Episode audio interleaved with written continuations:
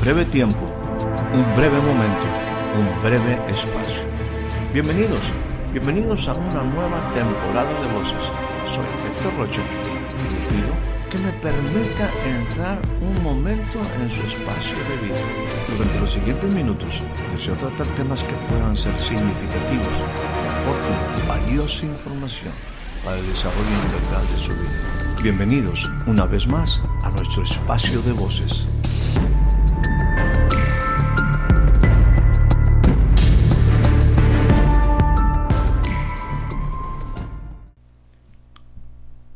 Le doy a usted la más cordial bienvenida a este nuevo breve espacio de voces. Las escrituras nos relatan un acontecimiento sumamente interesante.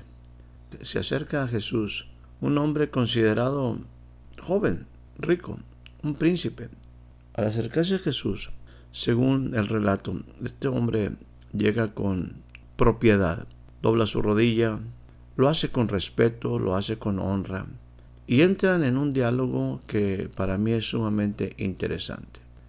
Recuerde usted, aquí hay preguntas y la calidad de tus preguntas determina la calidad de tu futuro, como también tu futuro está determinado por la manera como tú aprecias las respuestas. Este hombre, considerado una persona relativamente joven, hace una pregunta por demás interesante al maestro.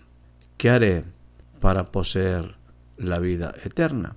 Pero al momento de hacer la pregunta, se refiere a Jesús como maestro bueno. Y Jesús eh, contestó la pregunta en cuanto a qué debería ser para heredar la vida eterna. Pero cuando este hombre se refirió a Jesús como maestro bueno, Jesús hace una pregunta que es sumamente interesante aquel joven.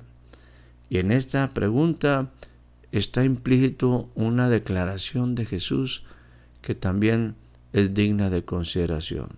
Y Jesús le dijo, ¿por qué me dices bueno? Y entonces Jesús hace esta declaración. Ninguno hay bueno, sino solo uno, y es Dios. Jesús al responder a aquel hombre hace una declaración sumamente importante. Dice, solamente Dios es bueno. No hay nadie que sea bueno. Él mismo está diciendo que si Él reconoce que Él es bueno, tiene que entender que sus acciones, que su vida, que tus pensamientos están dentro del actuar de Dios, porque el único bueno es Dios. Al momento de que este hombre le dice bueno, está diciendo, Tú eres alguien enviado por Dios, tú eres parte de Dios, tú eres parte del Padre. Jesús es muy directo al decir, solamente Dios es bueno. Y pareciera que esto está reflejado en las palabras que, por ejemplo, en el caso de Romanos capítulo número 3, versículo 9 en adelante, el apóstol Pablo, hablando acerca de la calidad de los hombres, y particularmente aquí entre los judíos y los gentiles. En el caso de Pablo, él siempre está diciendo que por cuanto todos pecamos, todos fuimos destituidos de la gloria de Dios. Todos, no solamente los gentiles, también los judíos. Por eso dice, ¿qué pues? ¿Somos mejores nosotros que ellos? En ninguna manera. Porque ya he dicho a judíos y a gentiles que todos estamos bajo pecado. Como está escrito, no hay justo ni aun uno. No hay quien entienda, no hay quien busque a Dios. Todos se apartaron.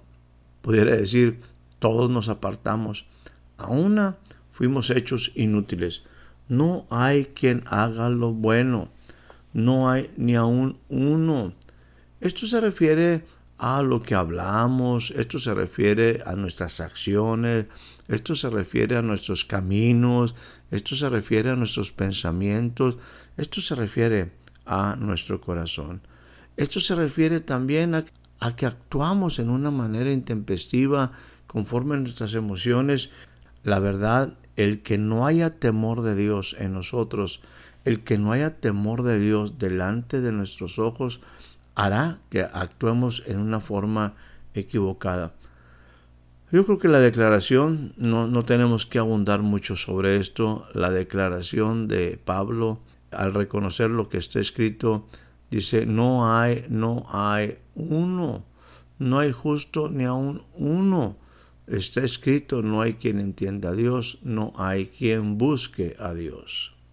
Dicho esto, para no abundar más en una realidad, aunque hubiera en nosotros cierta bondad, la verdad no es una, un estilo de vida, no es una, una manera de vivir.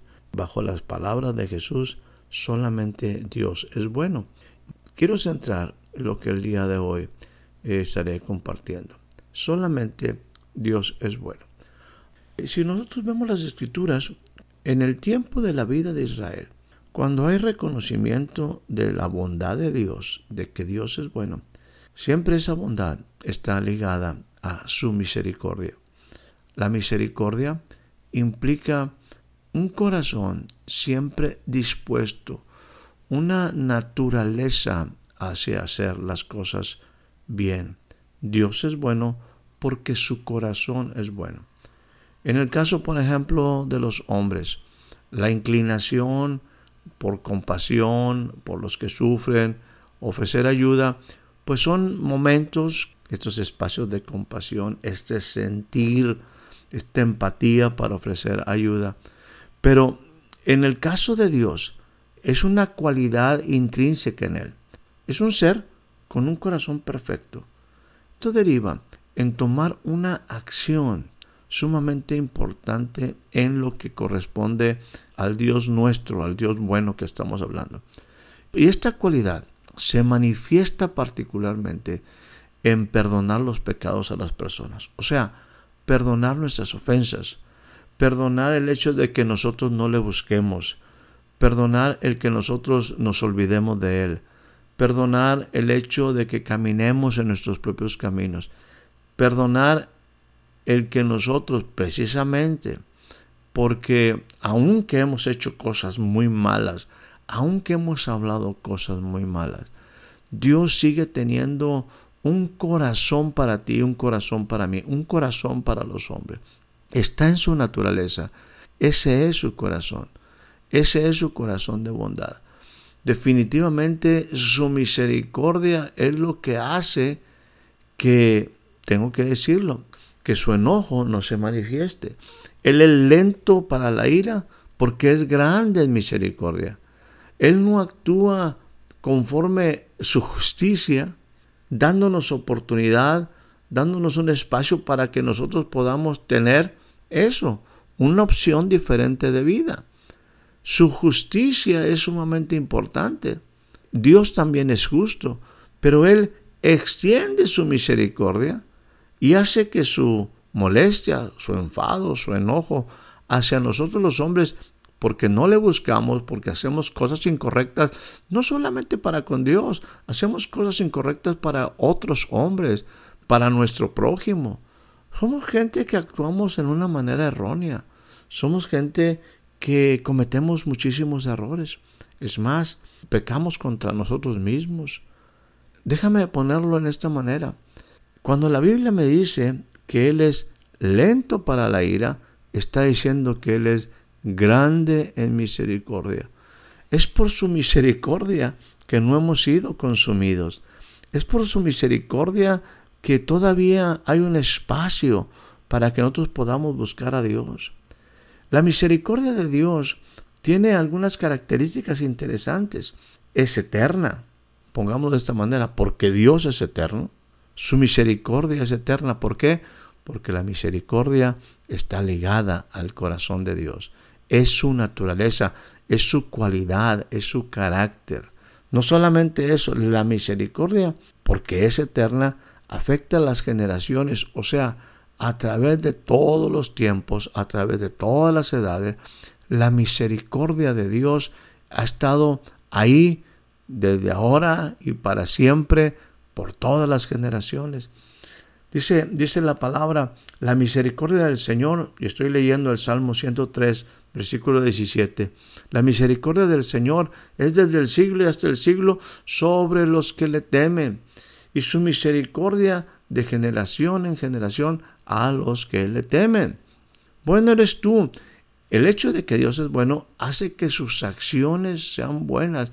Dios hace cosas buenas. Dice el Salmo 31, versículo 19. Cuán grande es tu bien, que has guardado para aquellos que te temen, que has obrado para los que esperan en ti, delante de los hijos de los hombres. ¿Cuál es el más grande bien de Dios para con el hombre? El más grande bien de Dios para con el hombre es ese corazón que lo hizo tomar acciones de bien para estar cerca de un hombre que necesita y que por haber roto la relación ha estado vagando, ha estado en el desierto, ha estado sufriendo las consecuencias de no estar en su relación más importante. Déjenme hacer mención al libro de Éxodo capítulo número 34 verso 5. Dice, y el Señor descendió en la nube y estuvo ahí con él mientras éste invocaba el nombre del Señor. Se refiere a Moisés, se refiere a este hombre que representaba a un pueblo. En esta búsqueda, en esta intención de Dios de ayudar a un pueblo que estaba esclavo, en esta elección de Dios de estar cercano a un pueblo y mostrar en ese pueblo su gloria. No por Israel como tampoco por nosotros, no porque seamos buenos, sino porque Él es grande en misericordia, escoge a un pueblo que necesitaba y que representaba definitivamente la calidad del ser humano. Y ahí está Moisés. Y Dios desciende, Dios se hace presente. El Altísimo hace una manifestación importantísima en la vida de Moisés en ese momento que está ahí en el monte donde se encontró con Dios. Pero Dios es el que desciende y estuvo ahí con él, se hace presente versículo 6, entonces pasó el Señor por delante de Moisés y él declaró, él proclamó, él gritó, el Señor, el Señor, yo soy, yo soy, Dios compasivo y clemente, lento para la ira, abundante en misericordia y fidelidad. Esto es importantísimo. Esto es lo que se refleja precisamente en el carácter de Dios. La misericordia de Dios involucra su compasión, su clemencia. Vuelvo a insistir, el que su enojo no se manifieste porque Él es abundante en misericordia y fiel a sus promesas. Fiel de tal manera que en su actuar está dispuesto a ayudar al hombre a perdonar tres cosas, que es la iniquidad, lo que está en nuestro propio ser, lo que, lo que dejamos entrar a nuestro propio ser, la iniquidad, la transgresión, esto es nuestra desobediencia consciente y el pecado, el, aquello que sabemos hacer bien, pero que cómo batallamos, cómo batallamos para hacerlo en una manera continua y la verdad muchas veces queriendo hacer el bien terminamos haciendo el mal. Pablo lo declaraba, lo parafraseo, tengo un problema. Queriendo yo hacer el bien, queriendo yo hacer el bien, encuentro una realidad, que el mal está en mí.